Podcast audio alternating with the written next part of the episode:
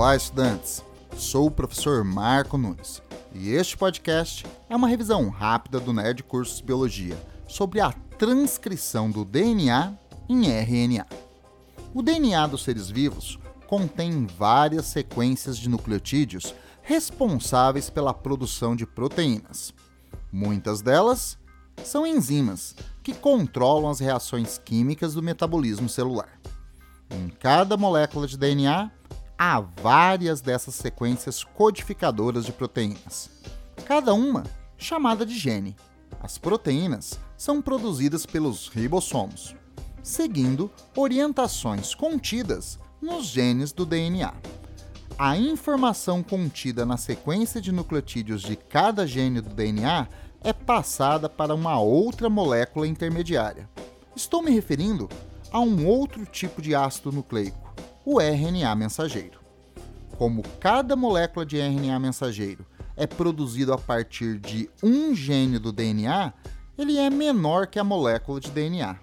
Nas células eucarióticas, que possuem a maior parte do DNA no interior do núcleo celular e os ribossomos estão no citosol, o menor tamanho do RNA mensageiro em relação ao DNA permite sua migração pelos poros da carioteca até os ribossomos no citosol. Vamos recordar a estrutura de uma molécula de RNA.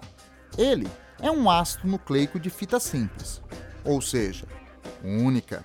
É formado pelo encadeamento de nucleotídeos de RNA. Cada nucleotídeo de RNA é formado por um grupo fosfato, ligado a uma pentose do tipo ribose que, por sua vez, está ligada a uma base nitrogenada. As bases nitrogenadas dos nucleotídeos de RNA podem ser de quatro tipos: adenina, uracila, citosina ou guanina. Há três tipos de RNA em uma célula: o mensageiro, o ribossômico e o transportador. O mensageiro possui a informação para codificar a síntese proteica. O ribossômico faz parte da constituição dos ribossomos, e o transportador leva aminoácidos específicos até os ribossomos para servirem de matéria-prima síntese proteica.